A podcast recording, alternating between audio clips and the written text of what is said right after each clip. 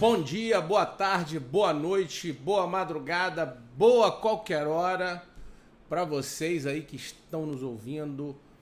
Hoje sou eu, Cláudio Pacheco, que estou aqui no portal Rubem Gonzalez para apresentar a vocês aí o nosso programa Conversa ao Pé do Rádio, né? 4 de março de 2020.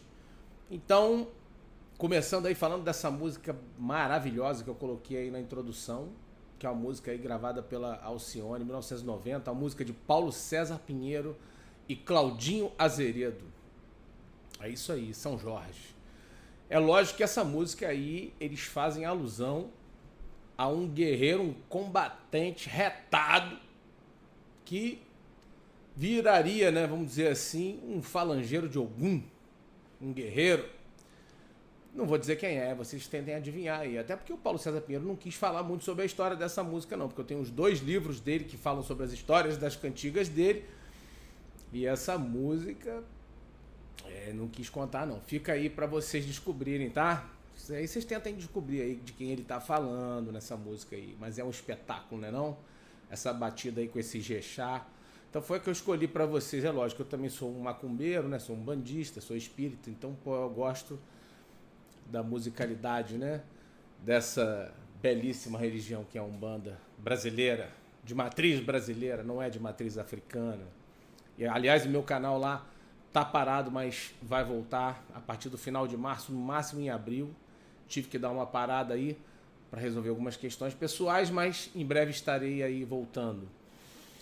Pessoal, vou falar rapidamente aqui sobre primeiramente sobre o nosso canal do Telegram, porque nós temos o super grupo Portal Rubem Gonzalez do Telegram. Você procura lá.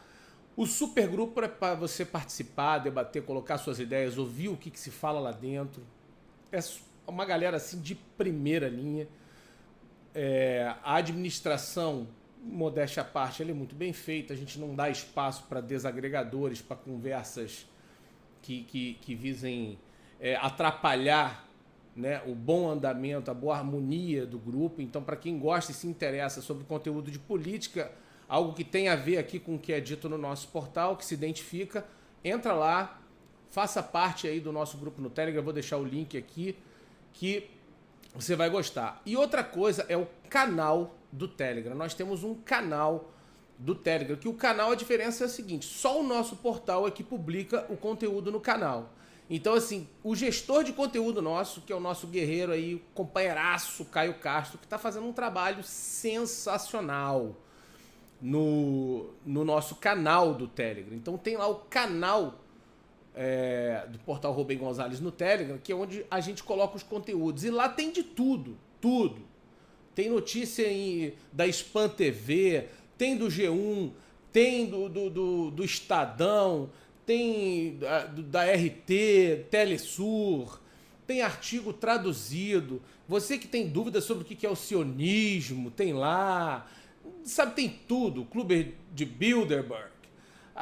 Essas coisas que às vezes o Rubão fala aí do Deep State, CIA. O Caio Castro fez uma coletânea lá fantástica, maravilhosa. Então, assim, recomendo que você também entre, se inscreva aí no canal do Telegram. Porque além disso que eu estou colocando aqui para vocês, todo o nosso conteúdo que é apresentado aqui no YouTube está disponibilizado no Telegram também somente em áudio. Para você que não pode gastar aí a conexão vendo YouTube ou então gastando a bateria do celular com a tela ligada, você só ouve a, a, o nosso programa lá. E o Christian também já está colocando aí tudo no Spotify. Vou pedir ele para colocar aqui o link também do Spotify. E em breve o nosso site vai entrar em operação. Então, assim, tem muito mais novidades aí para vocês sobre o portal Rubem Gonzalez. Eu vou ficar por aqui. Então, para os minuteiros aí, como diz o Rubão, né? Fecho por aqui essa questão aqui do nosso canal, do nosso portal Rubem Gonzalez. Então, agora eu vou falar um pouco sobre o, o desfecho, né? É, agora foi aí, acabou o motim motim, né, do, no Ceará, feito ali por supostamente por policiais, porque nós não temos como afirmar, porque tá todo mundo encapuzado, então a gente não sabe. Se, é, tinha policiais? Tinha.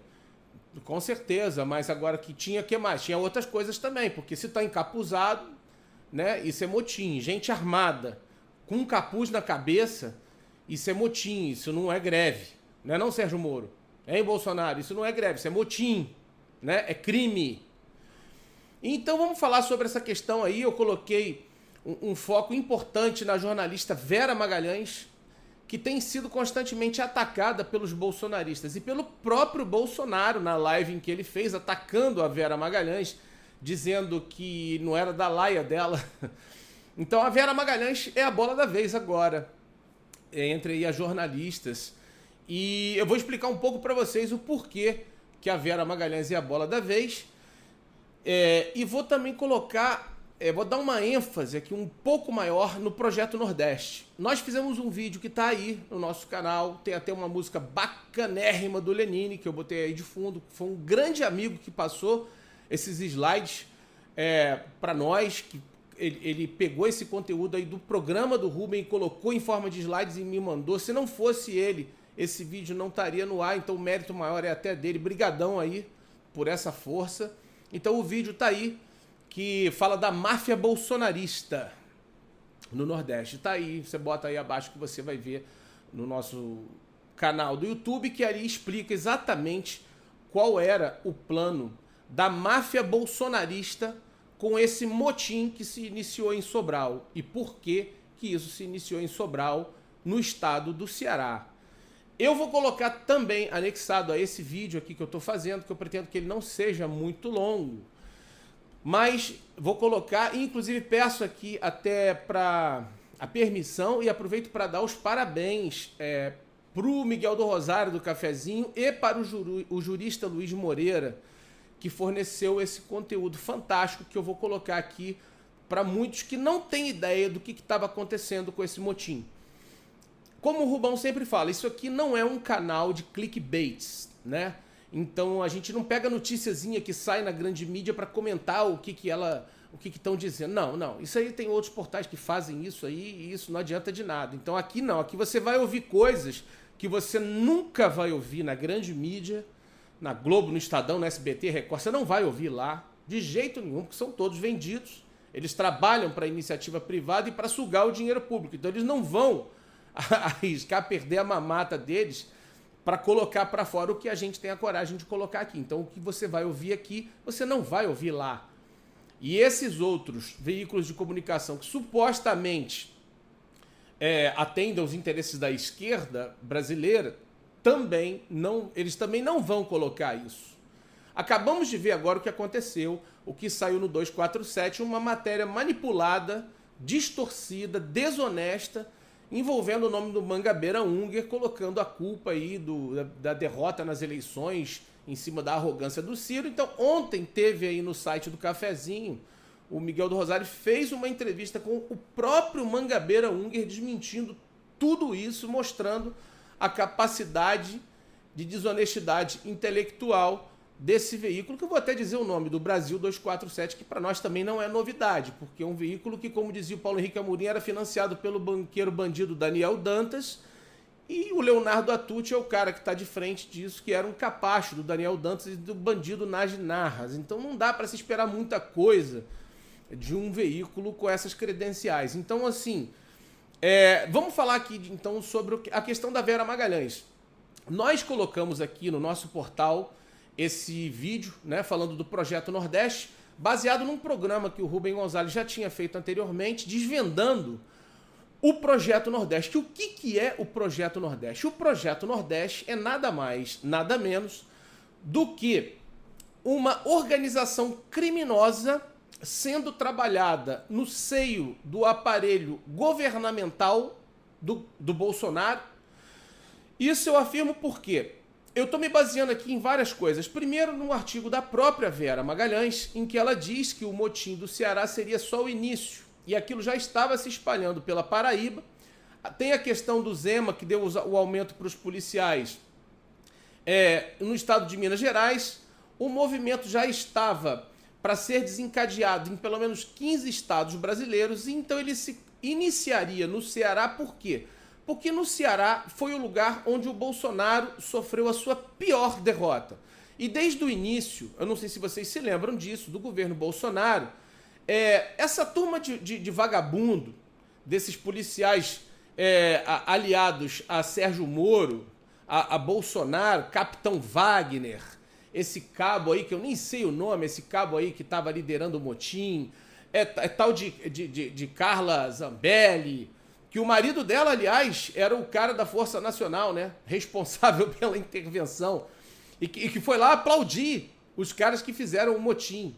Ou seja, isso chega a ser hilário, né? A Polícia Militar, que é uma força auxiliar das Forças Armadas, né? Que tem um efetivo muito maior do que todas as três Forças Armadas juntas, Marinha, Exército e Aeronáutica, que a PM tem quase 500 mil homens.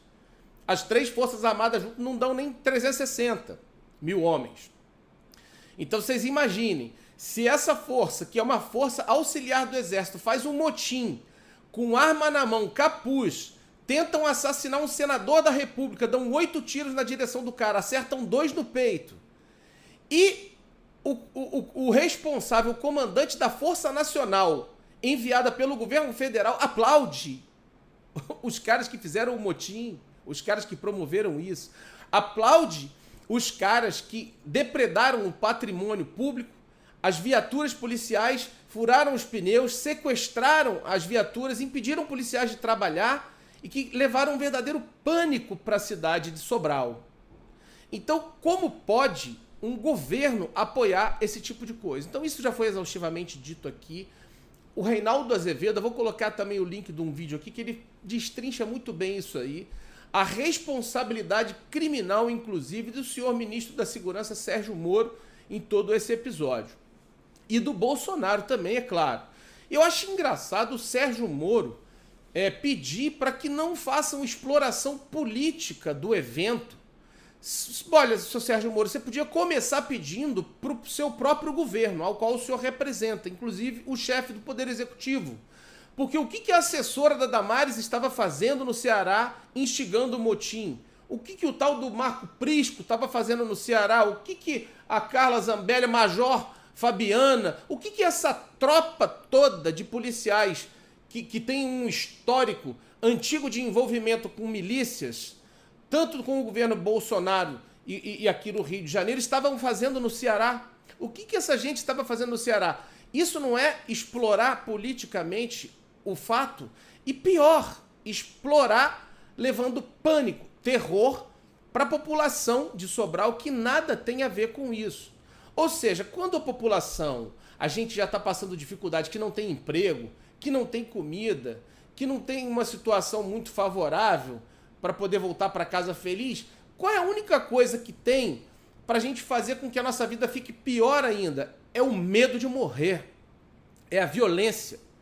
Então foi isso que o governo Bolsonaro tentou implantar no Ceará e espalhar pelos outros estados para quê? É aquela velha tática de promover a doença, espalhar o vírus para depois vender a cura e chegarem como os salvadores da pátria, que chegam para colocar a ordem na casa. E como se não bastasse, no final de tudo, vem o Sérgio Moro colocar no Twitter que, apesar dos Gomes, o governo federal venceu a crise. Isso é uma piada, né? Só pode ser uma brincadeira. O governo federal fez o quê, meu querido? O governo federal só mandou a Força Nacional porque o governador Camilo Santana solicitou a Força Nacional pela garantia da lei da ordem, a GLO, que está previsto na Constituição Federal. E o Bolsonaro tentando negociar a GLO como se fosse um favor que ele estivesse fazendo para o povo de Sobral.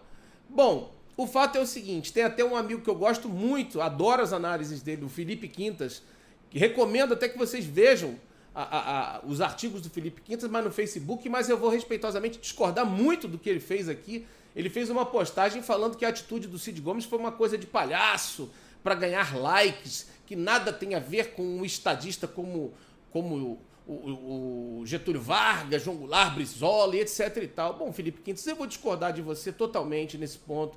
Porque veja bem, você ainda afirma que não resolveu nada, porque houve mais, quase 200 homicídios é, é, por conta daquilo, depois daquele incidente com o Cid Gomes. Bom, até o incidente com o Cid Gomes, houve 28 mortes em 48 horas no estado inteiro do Ceará, não foi só em Sobral.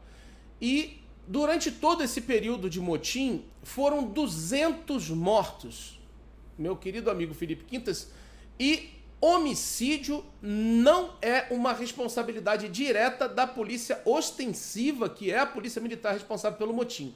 A polícia civil, que é a polícia judiciária, que é encarregada de investigação dos homicídios, estava trabalhando e o número de homicídios aumentou nesse período, como aumentou também naquela paralisação que houve é, é, no Espírito Santo. Enfim, então, é, essa, essa forma de medir se deu resultado ou não a atitude do Ciro Gomes, ela, ela é, não é muito legal, não é muito honesta em relação a, a, a essa medida que você coloca, né?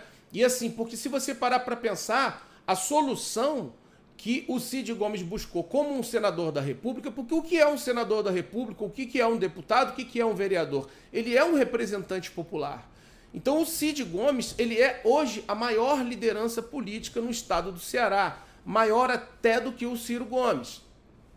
Então o Cid Gomes, vendo aquilo acontecer na cidade dele, onde vive a família dele, onde ele foi prefeito por duas vezes, e onde nitidamente tentavam se iniciar ali o projeto Nordeste que é o que a gente acabou de falar aqui, que ia causar um verdadeiro pânico muito maior do que causou, ia se espalhar pelos estados e exatamente no carnaval, destruindo o carnaval em toda aquela região.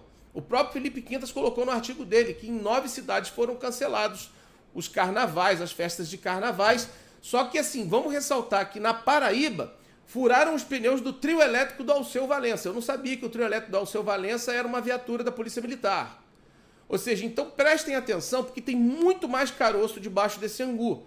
É óbvio que essa, essa greve, esse motim, né, feito por pessoas armadas, encapuzadas, que tiveram uma atitude semelhante à de traficantes aqui no Rio de Janeiro, que fecham as lojas, os, mandam os comerciantes, obrigam eles a fecharem as lojas, obrigam as escolas a fecharem as portas, como luto de morte, às vezes, de um líder deles.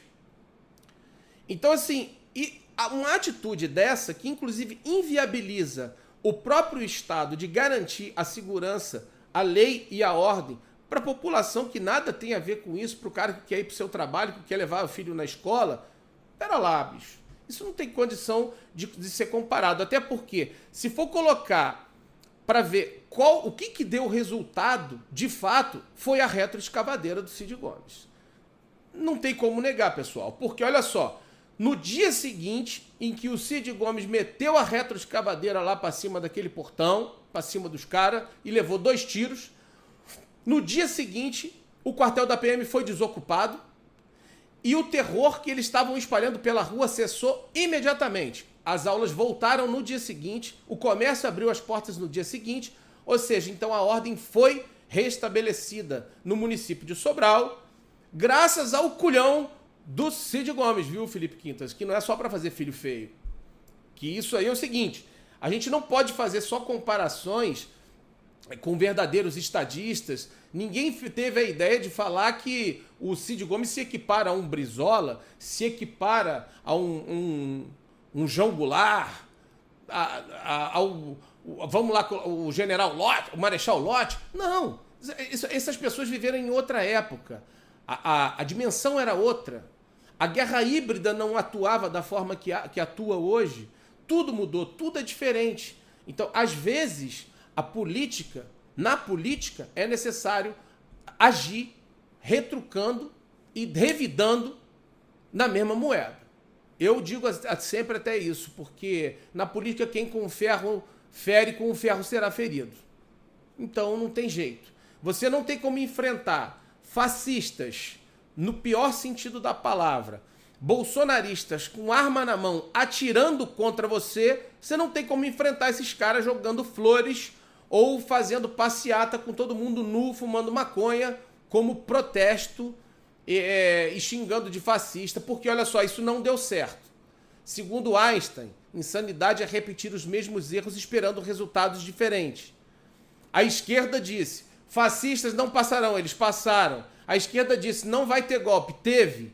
A esquerda disse: vai ter luta. Não teve. A esquerda disse: Lula livre. Soltaram o Lula. E para quê? Então hoje, como é que a gente pode acreditar que uma oposição consistente e que nos dê uma esperança venha do PT, que se chama Partido dos Trabalhadores, ou do Lula, que na verdade hoje, infelizmente, o Lula é um presidiário que volta para a cadeia com um estalar de dedos da Lava Jato, que o próprio PT com a dona Dilma e Eduardo Cardoso e o Lula criou. Quem criou a lei da ficha limpa foi o PT. Quem criou a lei antiterrorista foi o PT. Quem deu todo o alicerce necessário, jurídico inclusive, para que destruíssem o núcleo duro do Partido dos Trabalhadores e colocassem o Lula na cadeia e fizessem dele um refém, para aqueles que acreditam que o Lula é vítima, porque hoje eu já nem sei mais, quem deu toda essa munição foi o PT e o Lula também. Então vamos lá, gente. É, voltando aqui um pouco para o episódio que eu estava falando da Vera Magalhães. Por que, que a Vera Magalhães é a bola da vez? Bom, vamos lá.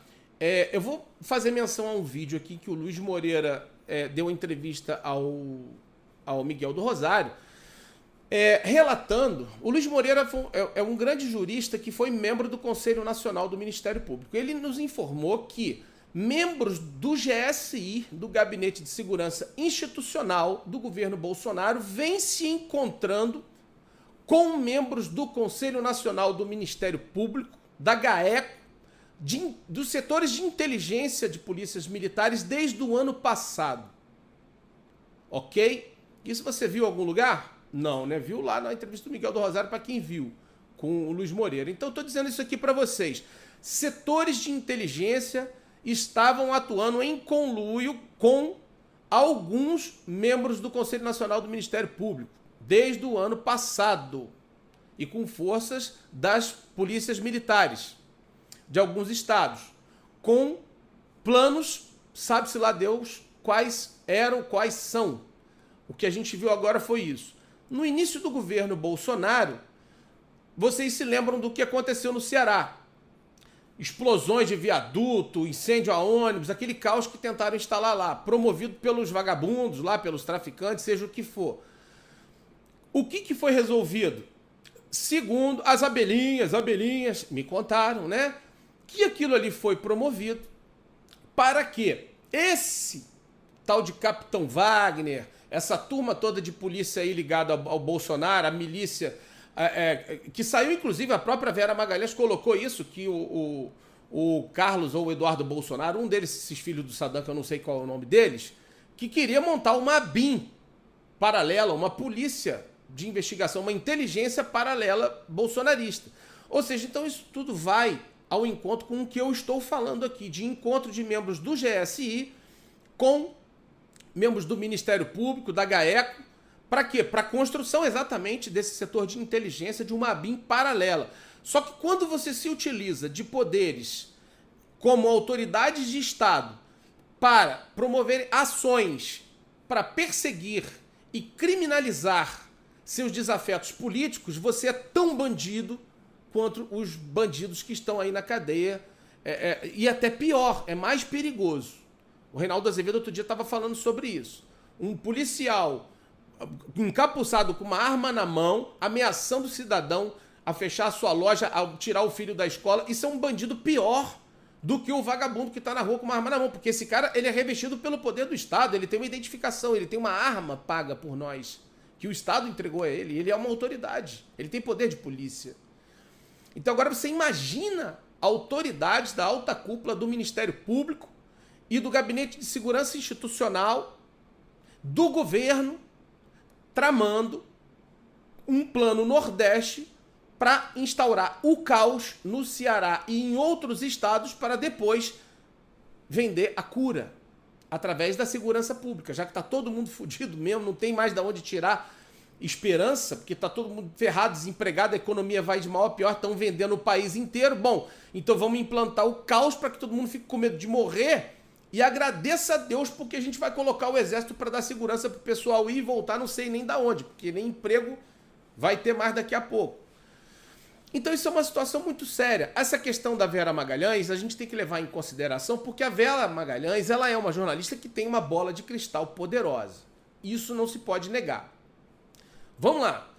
A Vera Magalhães publicou um artigo, tá? Em maio de 2016, dizendo que setores da inteligência do STF apuraram que arapongas estavam espionando Teori Zavascki.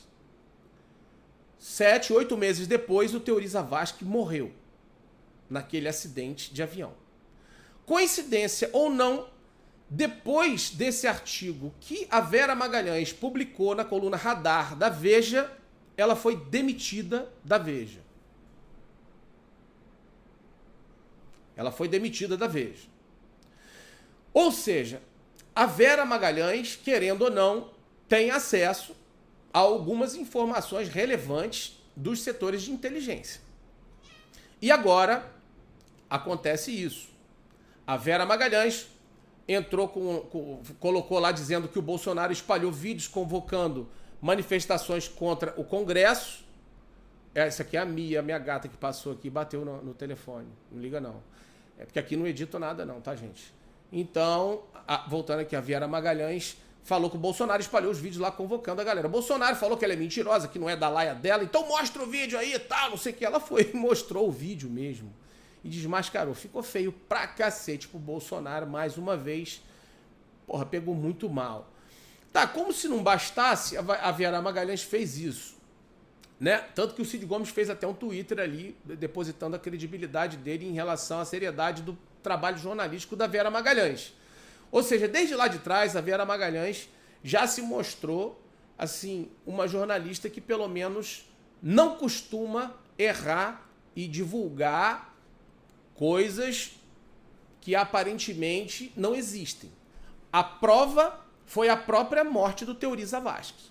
E até hoje a gente deve se perguntar que inteligência era essa que apurou tudo isso e sete, oito meses depois, o cara morreu naquele acidente estranho.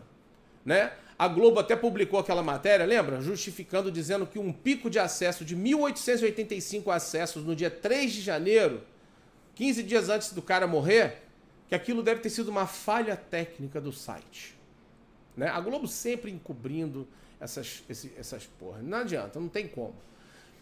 Então a gente para para raciocinar o seguinte: Vamos juntar os fatos. Essa questão da Vera Magalhães, que é a bola da vez, que agora foi a escolhida é, para ser atacada pelo clã né, dos Bolsonaro, pela máfia bolsonarista. E, como se não bastasse, General Heleno diz que a gente tem que. Ele, o governo tem que enquadrar o Congresso. Aí o Bolsonaro agora vai e espalha vídeos convocando manifestações contra o Congresso. Aí, resumindo, eu entrei numa live aí de um cara de esquerda, que tem um nome estranho, Ataliban, Ataliban, parece Talibã, o nome dele eu não sei nem quem é. O cara tava descendo a lenha na Vera Magalhães, falando que ela nunca representou os interesses da democracia, porque não sei o que e tal. Eu falei, não, tudo bem, tô vendo lá a live. Realmente ela trabalhou pro Estado de São Paulo, trabalha ainda, né, pro Estadão, pra Veja. Realmente, tá, mas... Eu perguntei lá, mas o que a Vera Magalhães fez? Até onde eu sei, ela só contou que o Bolsonaro convocou do próprio celular dele é, uma manifestação contra o STF e o Congresso.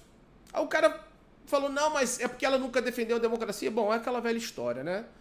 A gente tem que manter o foco na mensagem e não no mensageiro.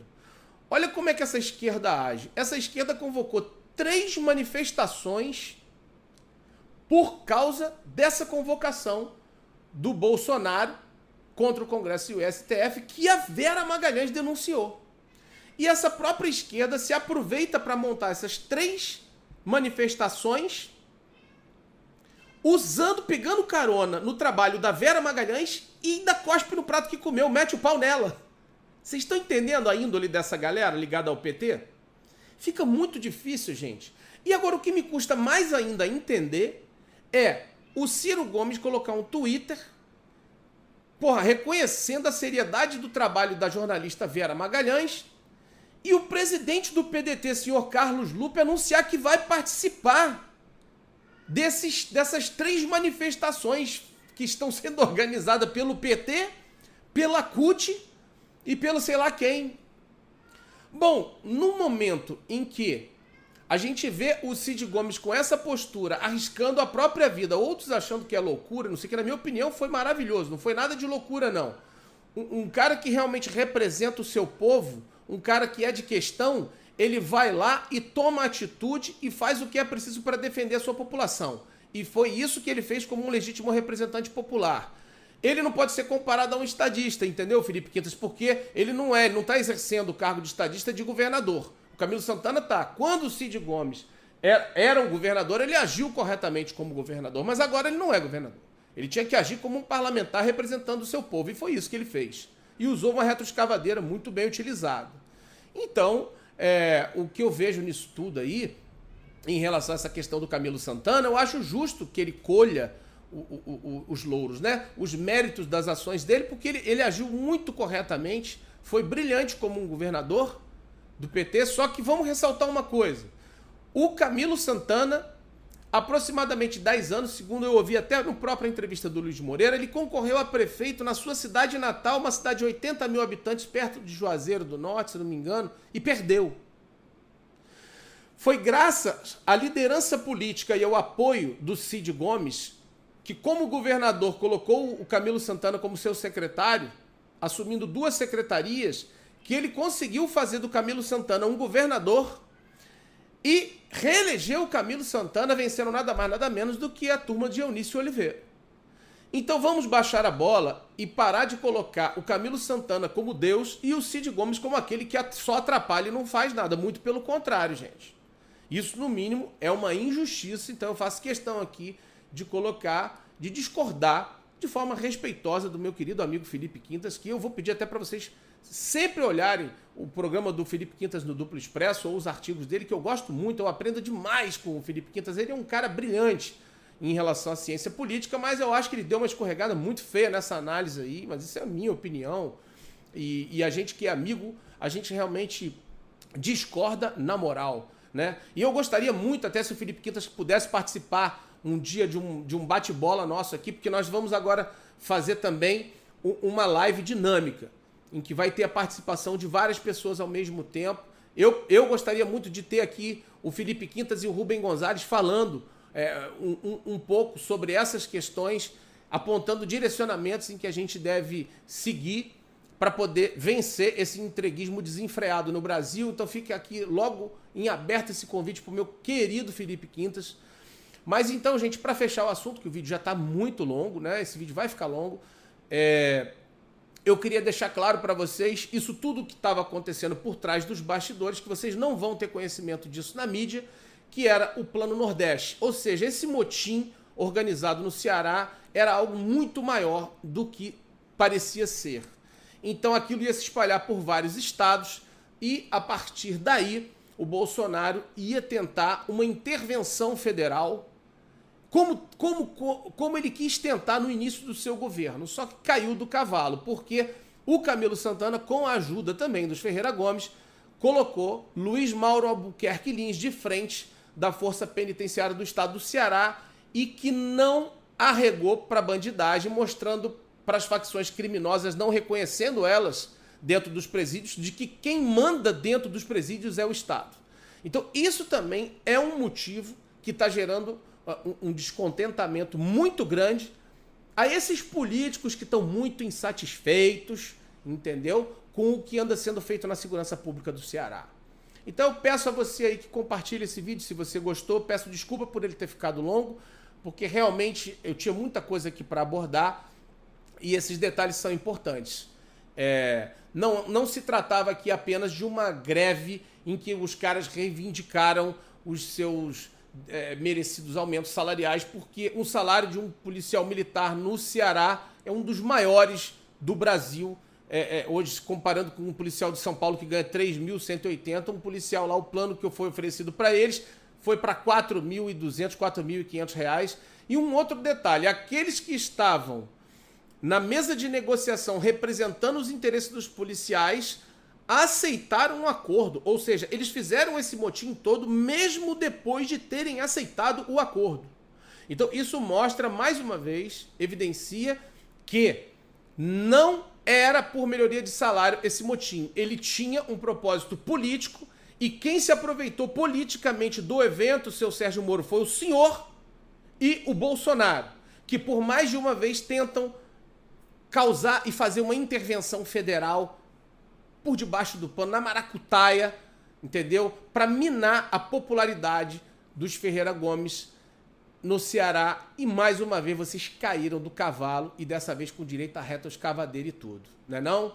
Então é isso aí, gente. Forte abraço, fiquem com Deus. Até a próxima. Tamo junto. Saravá. Eu estou a dizer aqui no cafezinho que desde o ano passado o Gabinete de Segurança Institucional se articula com o Ministério Público, de alguns, uns, uns aderiram, outros não. Né? Pra, e as polícias militares, o GAECO, os órgãos de informação e monitoração, para congregar uma teia para deslegitimar jurídica e moralmente os adversários políticos do bolsonarismo.